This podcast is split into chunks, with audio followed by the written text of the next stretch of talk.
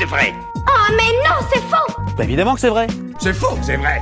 C'est faux et c'est pure calomnie. Ah, c'est pas faux. Est-ce que c'est vrai que l'alcool qu'on utilise en cuisine s'évapore à la cuisson? Outre pour l'apéro pour celles et ceux qui en boivent, c'est vrai que l'alcool s'avère être un ingrédient à ne pas négliger dans bien des recettes. Par exemple, on peut utiliser du vin dans une sauce ou alors du rhum pour aromatiser les crêpes. Pour autant, je n'ai jamais fini pompette après une crêpe partie, enfin en tout cas pas à cause des crêpes.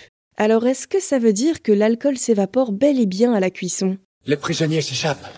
Tout d'abord, si on parle purement chimie, l'alcool représente un ensemble de composés organiques dans lequel on a un groupe hydroxyle, c'est-à-dire une molécule d'oxygène et d'hydrogène qui est liée à un atome de carbone. Ce groupe-là est lui-même relié à d'autres atomes de carbone ou d'hydrogène pour former une molécule. On peut citer le méthanol qui ne comporte qu'un seul atome de carbone, le propanol qui en a trois ou encore le butanol qui en a quatre. Mais quoi qu'il en soit, aucun de ces alcools ne peuvent être consommés car ils sont très toxiques. Il ne tient pas l'alcool. Ah mais c'est pas juste une question de pas le tenir. Croyez-moi, les symptômes de la gueule de bois, c'est une partie de plaisir à côté de ce qui vous attend si vous buvez un verre de ces alcools. Tout ne se boit pas, mais le petit nom de celui qu'on consomme, c'est l'éthanol, qui a lui deux atomes de carbone. Mais dis donc, Jamy, l'alcool, ça vient d'où? Tout d'abord, sachez que l'alcool, ce n'est pas vraiment une substance qui date d'hier. Il aurait été découvert au paléolithique de manière un peu hasardeuse à cause de la fermentation d'aliments qui aurait donné de l'alcool. Pour la maîtrise de sa production, par contre, il faudra plutôt attendre le néolithique, mais ça reste quand même bien ancien. C'est la préhistoire Bah oui. On note la présence de boissons alcoolisées dans la plupart des civilisations de l'Antiquité, ce qui aurait d'ailleurs contribué au développement de l'agriculture. Et oui, parce que par exemple, le vin, c'est du raisin, et la bière, c'est de l'orge et des fleurs de houblon. Les boissons alcoolisées étaient déjà à l'époque très appréciées. On voit d'ailleurs que dans quelques civilisations, notamment chez les Grecs et les Romains, la fermentation de l'alcool est même considérée comme un acte divin. Tu crois? Ben oui, Dionysos chez les Grecs, Bacchus chez les Romains, ça ne vous dit rien? Bien sûr, la fermentation n'a en réalité rien de divin. C'est un processus biochimique bien identifié qui a été expliqué par Louis Pasteur au 19e siècle. Je connais cette théorie, oui. Sous l'action de levure et dans un milieu dépourvu d'oxygène, le sucre se transforme en alcool. C'est pour ça que parfois, quand on garde un fruit un peu trop longtemps hors du frigo, il peut avoir tendance à prendre une étrange odeur d'alcool. Eh ben, c'est la fermentation. Alors, n'allez pas boire ça évidemment parce que ça reste un fruit pourri, mais dans l'idée, c'est le même processus qui nous permet de réaliser les premières étapes de production du vin, par exemple. Dans le cas des alcools consommables, c'est la fermentation des sucres contenus dans les fruits, les grains, les racines ou les tubercules qui permet cette production. Le résultat de cette fermentation est une mixture appelée mou, M-O-U-T, qui peut être distillée pour donner de l'eau de vie ou d'autres spiritueux, brassée pour donner de la bière, etc. Et de là, ces boissons peuvent être utilisées préférablement de manière occasionnelle comme des apéritifs, ou bien on y vient à des fins culinaires. Je ne bois pas d'alcool, merci.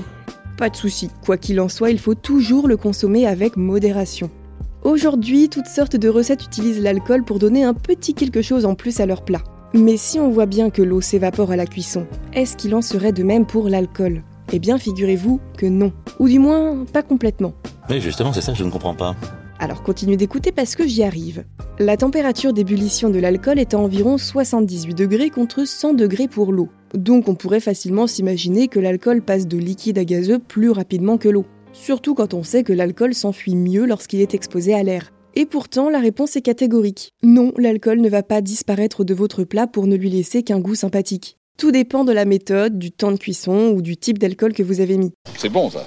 En ce qui concerne le temps de cuisson, pour vous donner quelques valeurs, si on ajoute de l'alcool dans un plat et que celui-ci est retiré du feu quasi immédiatement après, on aura 85% de l'alcool qui sera encore présent. Si on cuit 25 minutes, il en restera 45%, à 55 minutes, il en restera 35%, et même quand on arrive à 2 heures de cuisson, il en reste 10%. Même au bout de 3 heures, il en restera, donc non, l'alcool ne disparaît jamais vraiment. Bien sûr, il y a d'autres paramètres qui entrent en jeu, comme la taille du plat dans lequel l'alcool cuit. Plus la surface est grande, plus l'alcool est exposé à l'air et donc plus ces molécules s'échappent. On y vient. Oui mais attendez, il ne faut pas oublier de tenir compte de la teneur en alcool des boissons utilisées. Pour illustrer ça, un exemple très simple. Pour une bière, on est entre 3 et 9% d'alcool, alors que pour du rhum, on est plutôt entre 40 et 75%. On a une grande différence et ça se ressent justement sur la façon dont ces alcools cuisent. Ces deux alcools cuits à la même température pendant la même durée et dans la même casserole vont certes voir leurs molécules s'évaporer à la même vitesse, mais compte tenu de leur teneur, le plat terminé sera plus alcoolisé s'il a été cuisiné avec du rhum que de la bière. J'ai l'impression que je fais des palpitations. Non mais alors, il faut pas exagérer non plus. C'est très très peu probable que vous fassiez une intoxication en consommant un plat qui contient de l'alcool. Parce qu'au final, quelle que soit sa teneur, l'alcool utilisé sera toujours ajouté en toute petite quantité. Après, mieux vaut jouer la carte de la prudence et éviter d'en mettre dans la préparation si vous la partagez avec des enfants, des personnes enceintes ou à risque, ou tout simplement des convives qui ne veulent ou ne peuvent pas en consommer. D'ailleurs, il existe plusieurs façons de remplacer l'alcool dans la cuisine sans changer le goût final du plat. Par exemple, on peut retrouver le goût houblonné de la bière en la remplaçant par de la coriandre et du sirop d'orge malté. Pour le vin, on pourra utiliser un peu de vinaigre, et pour le rhum, on peut mélanger de la cassonade avec de la vanille. Moi, j'avais jamais entendu parler de ça, mais euh, pourquoi pas. Si vous n'êtes pas convaincu, vous pouvez toujours remplacer l'alcool par une bière, du vin ou un spiritueux, mais sans alcool. Il existe beaucoup de substituts de ce style disponibles en grande surface. À vous de trouver celle que vous préférez. Et vous, vous avez d'autres idées reçues à débunker? Envoyez-les nous sur les apodios ou sur les réseaux sociaux et nous les inclurons dans de futurs épisodes.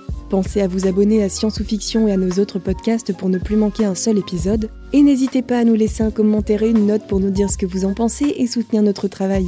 À bientôt!